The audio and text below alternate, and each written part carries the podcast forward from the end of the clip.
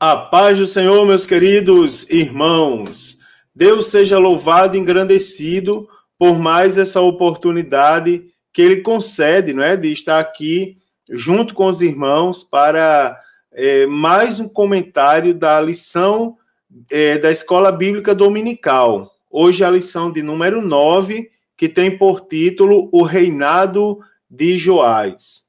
Irmãos, uma lição muito boa, muito interessante, traz muitas verdades e muitas aplicações para a vida de fé de todos nós. A leitura bíblica está no segundo livro dos reis de Israel, capítulo 11, versículos de 1 a 3, capítulo 12, versículos de número 1 a 5 e 17 a 21. Segundo Reis 11, de 1 a 3, diz assim: Vendo, pois, Atalia, mãe de Acasias, que seu filho era morto, levantou-se e destruiu toda a descendência real. Mas Jeuseba, filha do rei Georão, irmã de Acasias, tomou a Joás, filho de, filho de Acasias, e o furtou dentre os filhos de Israel, os quais matavam, e o pôs a ele e a sua ama na recâmara, e o escondeu de Atalia, e assim não o mataram. E Jeuseba o teve escondido na casa do Senhor seis anos, e Atalia reinava sobre a terra. É, segundo Reis 11, é, aliás, capítulo 12, do 1 ao 5, diz assim: No sétimo ano de Jeú, começou a reinar Joás, e 40 anos reinou em Jerusalém e era o nome de sua mãe, é, Zíbia, de Berseba. E fez Joás o que era reto aos olhos do Senhor todos os dias em que o sacerdote Joiada o dirigia. Tão somente os altos se não tiraram, porque ainda o povo sacrificava e queimava incenso nos altos. E disse Joás aos sacerdotes: todo o dinheiro das coisas santas que se trouxer à casa do Senhor, a saber, o dinheiro daquele que passa o arrolamento, o dinheiro de cada uma das pessoas segundo a sua avaliação, e todo o dinheiro que trouxer cada um voluntariamente para a casa do Senhor, os sacerdotes o recebam, cada um dos seus conhecidos, e eles reparem as fendas da casa segundo toda a fenda que se achar nela. Agora, segundo Reis, capítulo 12, versículos 17 ao 21, diz assim: Então subiu Azael, rei da Síria, e pelejou contra Gate e a tomou. Depois, Azael resolveu marchar contra Jerusalém. Porém, Joás, rei de Judá, tomou todas as coisas santas que Josafá e Jeurão, e Acasias, seus pais, reis de Judá, consagraram, como também todo o ouro que se achou nos tesouros da casa do Senhor e na casa do rei, e os mandou a Azael, rei da Síria, e este então se retirou de Jerusalém. Ora, o mais dos atos de Joás e tudo quanto é, fez mais, porventura, não estão escritos no livro das crônicas dos reis de Judá? E levantaram-se os seus servos e conspiraram contra ele, e feriram Joás na casa de Milo, que desce para Sila. Porque Josacá, filho de Simeate, de Josabade, filho de Somer, seus servos, o feriram e morreu, e o sepultaram com seus pais na cidade de Davi e Amazias, seu filho, reinou em seu lugar. Meus amados, nessa lição, né, nós, é, eu vou falar para os irmãos, é o assunto da lição, falar um pouco sobre o reinado do rei Joás.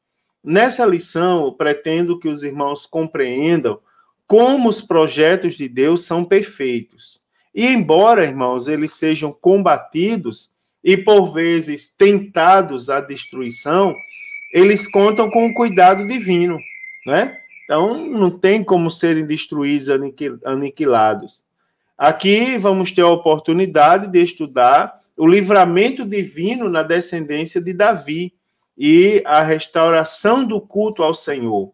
Também é, discorrer um pouco sobre os grandes riscos que, que trazem a que traz a idolatria. Então, para começar, é, vou falar um pouco sobre os riscos de alianças que são feitas fora do padrão divino, tá certo? Então, a história do rei Joás, irmãos, nesse contexto, ela é a prova de que as alianças, elas precisam de um padrão divino para poder darem certo. É, por várias vezes, não é? Deus alertou seu povo a não fazer alianças com ímpios. Isso é uma coisa é, atual, não é, irmãos? Deus alertou e alerta seu povo diariamente por meio da palavra a não fazer aliança com ímpios. Porém, é, não foi isso, não é, que um dos antepassados de Joás, no caso o rei Josafá, fez. Pelo contrário, ele casou seu filho Jorão com a filha de Acabe e do rei Acabe de Jezabel, chamada Atalia que, que aconteceu? Essa aliança ela não foi bem vista pelo próprio Deus, né? que, por sua vez, anunciou que ela traria o que ela traria à sua descendência. Então, quando, quando Jeurão é, se tornou rei de Judá, primeira coisa que ele fez, assassinou todos os seus irmãos e alguns príncipes de Israel. Qual era a finalidade dele? Evitar que os seus irmãos o destronassem. E os invasores árabes haviam executado os filhos mais velhos de, de Jorão. Né? Então, Jeú ele havia exterminado alguns dos descendentes de Davi e depois Atalia ela ordena que a descendência real fosse completamente eliminada. Sem sombra de dúvidas, é, é fácil chegar à conclusão aqui né, irmãos, que Satanás ele, ele fez o que pôde, né, para impedir que o Messias prometido nascesse da família de Davi em Belém. Isso aí é, faz parte do plano de Satanás, não é? Pedir que o Messias nascesse da família de Belém. Mas Deus é maior do que Satanás. E Deus sempre preservará a sua aliança. Então, queridos, baseado nisso, eu posso falar para os irmãos sobre o livramento divino, não é decorrente da aliança com Davi.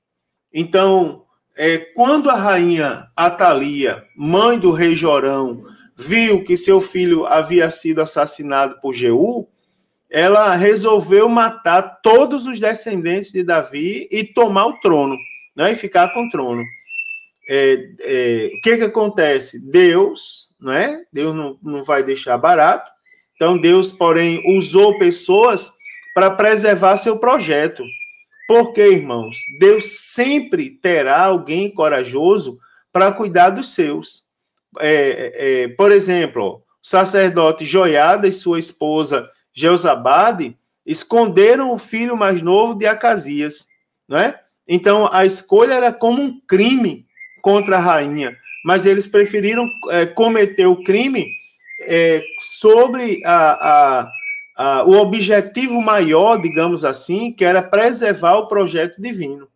Então, seis anos de esconderijo, né, vendo o caos moral de Judá, é, que Judá tornou-se, mas esperando o tempo certo de apresentar não é, o descendente de Davi, né, irmãos? É, é, o descendente de Davi é, que haveria, que havia sido preservado. Então, a aliança de Deus com Davi, ela garantiu que Israel teria um rei para sempre, o que se cumpriu de modo absoluto, indiscutível, na vinda de Jesus Cristo ao mundo, né?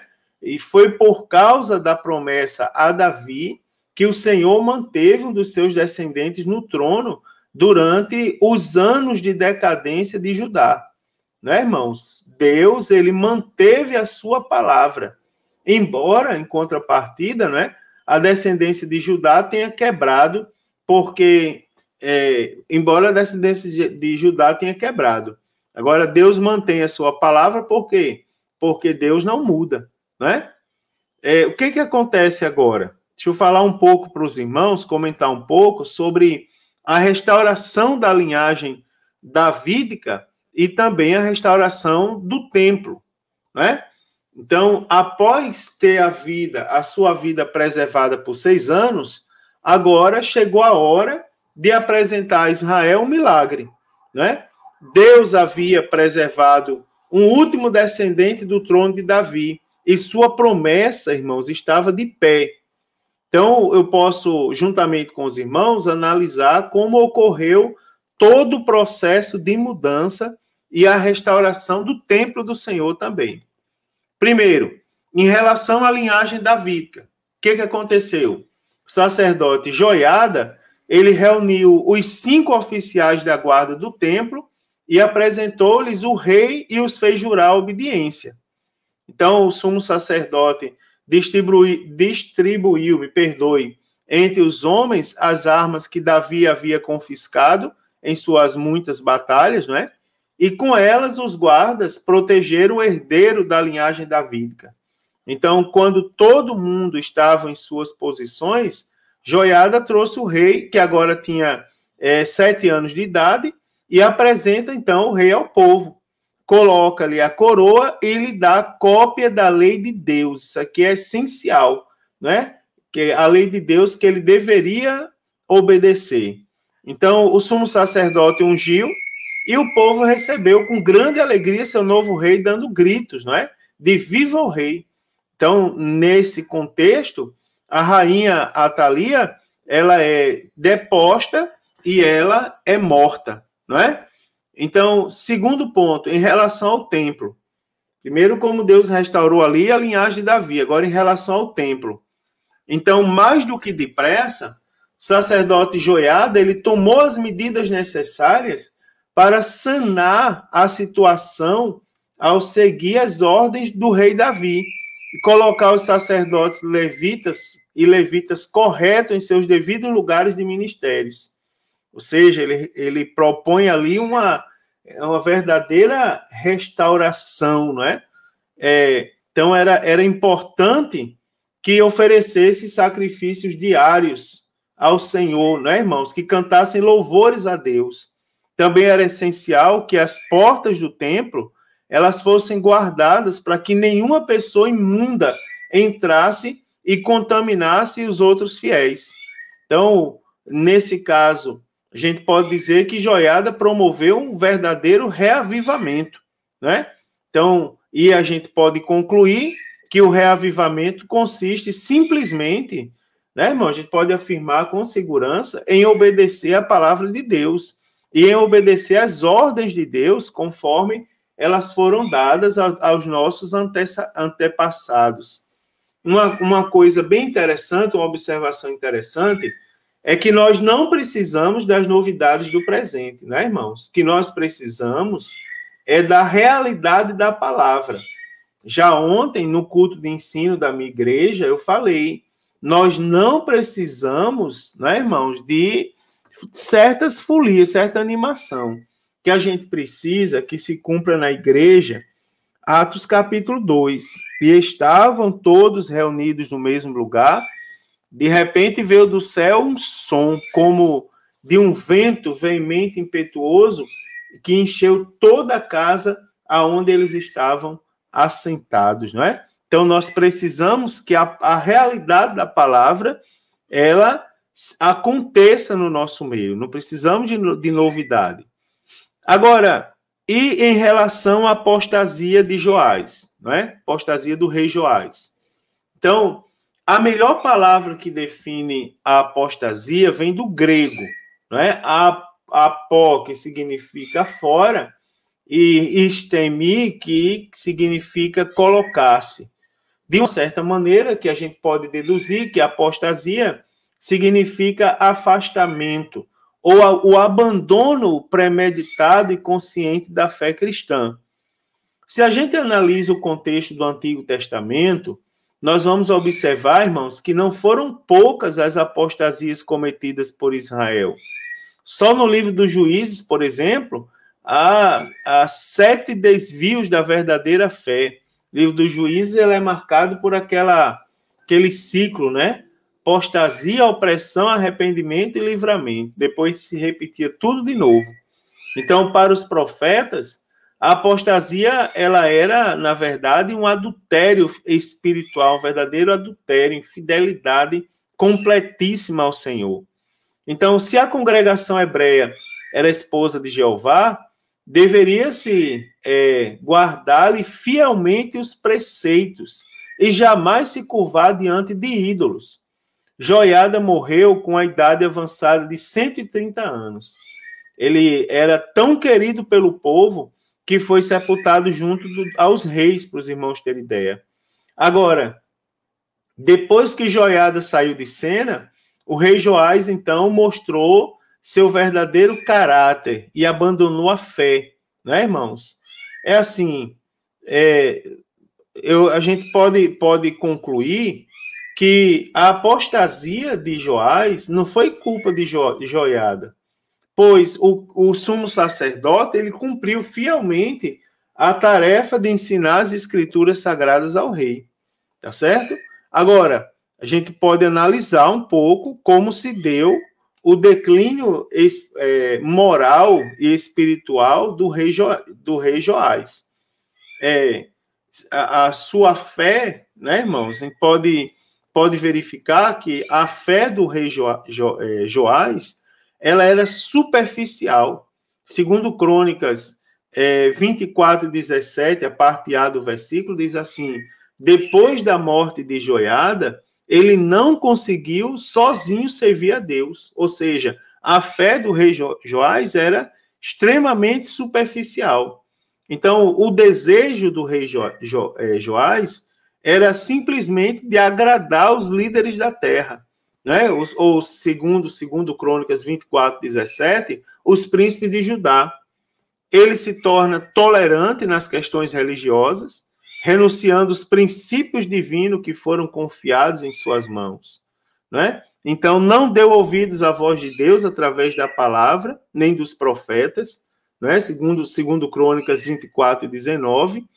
E, irmãos, a cegueira espiritual dele era tão grande que matou o sacerdote é, Zacarias, filho de Joiada, que o repreendeu, tornando-se um homem grato, não é, com a família do homem de Deus que o protegeu. O homem de Deus protegeu é, é, o rei Joás. E ainda assim ele, ele demonstra extrema ingratidão. Agora, a morte do rei Joás também foi trágica, né? em sua cama, depois de uma conspiração. Um triste fim, né? Para quem foi preservado por Deus. Infelizmente, todos os que se afastam dos, pro, dos projetos divinos tem um final trágico. E aqui convém a gente lembrar, irmãos, que nós não cremos na predestinação absoluta. Aquela uma vez salvo, salvo para sempre. Não. Nós temos que ser fiéis a Deus todos os dias e nós cremos que a mesma palavra que é bênção para os que a obedecem, ela também é maldição para os que a negam e, consequentemente, a desobedecem tá certo? Agora, um, sobre um, um pouco sobre o fascínio da idolatria. Irmãos, se a Bíblia diz que o ídolo em si nada é, e as imagens de escultura são abomináveis, pedras de tropeço e vaidades, por que a idolatria era tão comum no meio do povo de Israel? Eu vou destacar aqui com os irmãos dois motivos principais. Poderia falar outros, mas vamos destacar dois, não é? que, que, a, que a idolatria ela era tão comum se a palavra de Deus dizia o contrário? Primeiro motivo: as nações pagãs, irmãos, que circundavam Israel, criam que a adoração a vários deuses era superior à adoração a um único Deus. Ou seja, no que Israel era é, é, acreditava no único Deus, as nações acreditavam em vários e acreditavam que essa adoração em vários era superior. Em outras palavras, era assim, ó, quantos mais deuses, melhor, né? Então, o povo de Deus, infelizmente, sofria influência dessas nações e constantemente as imitava. No lugar de obedecer os mandamentos divinos, no sentido de se manter santo e separado delas, né? Então, o povo de Deus, ele tinha essa tendência de imitar. Agora eu vou falar uma coisa para você. Infelizmente, nos dias atuais, não é, não está muito diferente, não é, irmãos? Não tá. Isso aqui é algo para a gente pensar, refletir profundamente. O segundo ponto é assim, ó. Os deuses pagãos, é, é, eles não requeriam das nações vizinhas de Israel o tipo de obediência que Deus requeria. Você observa, né? É muito fácil seguir vários deuses e não ter que abrir mão de tantas coisas para segui-los. Por exemplo, muitas das religiões pagãs, elas incluíam imoralidade sexual religiosa em seus cultos, né? tendo para isso prostitutas espirituais. Então, essa prática, sem dúvida, atraiu o povo de Israel. Irmãos, tem alguma similaridade com algumas coisas que são feitas hoje em dia, né? Então, por intermédio dos salmistas e profetas, o Senhor não apenas condenou as práticas idólatras, mas também ele demonstrou que os ídolos são vãos e inúteis e não podiam garantir a Israel o que eles almejavam. Então, irmãos, é, isso aqui também merece uma reflexão um pouco mais profunda, um pouco mais demorada, não é? Então, nos dias de hoje, ainda é, os padrões de vários deuses aí que se apresentam, infelizmente até denominações, são é, é, é, alguns padrões eles são tão liberais que se tornam atrativos, né? E por trás desses padrões liberais se escondem um verdadeiro sistema de idolatria extremamente reprovável pelo Deus de Israel que nós seguimos. Agora, como conclusão dessa lição, eu posso dizer para os irmãos que daqui nós podemos tirar algumas lições. Por exemplo, é que o nosso Deus sempre preservará sua palavra. Embora muitos não honrem o propósito e o chamado de Deus, mas ele sempre preservará sua palavra. É outro é que a apostasia de Joás foi um ato propositado, irmãos, de rebelião contra Deus. Por quê? Porque o rei, ele sabia muito bem o que a lei de Moisés dizia acerca da idolatria. Então foi algo, digamos, é, é não só pro, é, propositado, mas também, eu diria, premeditado também. Né, irmãos? É, é, foi também um pecado de ingratidão por tudo que Joiada havia feito em seu favor. Né? Joiada e sua esposa haviam salvo a vida do rei Joás. E ele pagou com ingratidão, né, irmãos? O sumo sacerdote é, lhe ensinou a verdade da palavra de Deus e havia caminhado com, com o rei Joás enquanto ele aprendia a governar o povo. Em contrapartida, o rei Joás jamais havia aceitado, de fato, a verdade de Deus e permitido que ela arraigasse seu coração. Irmãos, eu tenho que terminar esse breve comentário hoje dizendo que Deus nos guarde de tais práticas, tá certo? Eu ainda deixo para a meditação dos irmãos aqui, é, é, 2 Timóteo, capítulo 3, para a meditação dos irmãos. 2 Timóteo, capítulo de número 3. Então, queridos, que Deus nos abençoe. Eu desejo mais uma vez uma excelente aula para os irmãos, que os irmãos possam é, se aprofundar nos tópicos da lição, tirar suas conclusões, suas aplicações à, à, suas vida, à sua vida de fé e levar essas questões à aula, não para colocar o professor contra a parede, mas para ajudá-lo, né? Auxiliar o professor ali no processo do aprendizado, tá certo? Forte abraço, queridos. Se Jesus não voltar, a próxima semana eu estarei aqui comentando a lição de número 10. Tenham todos uma excelente aula na paz do Senhor Jesus.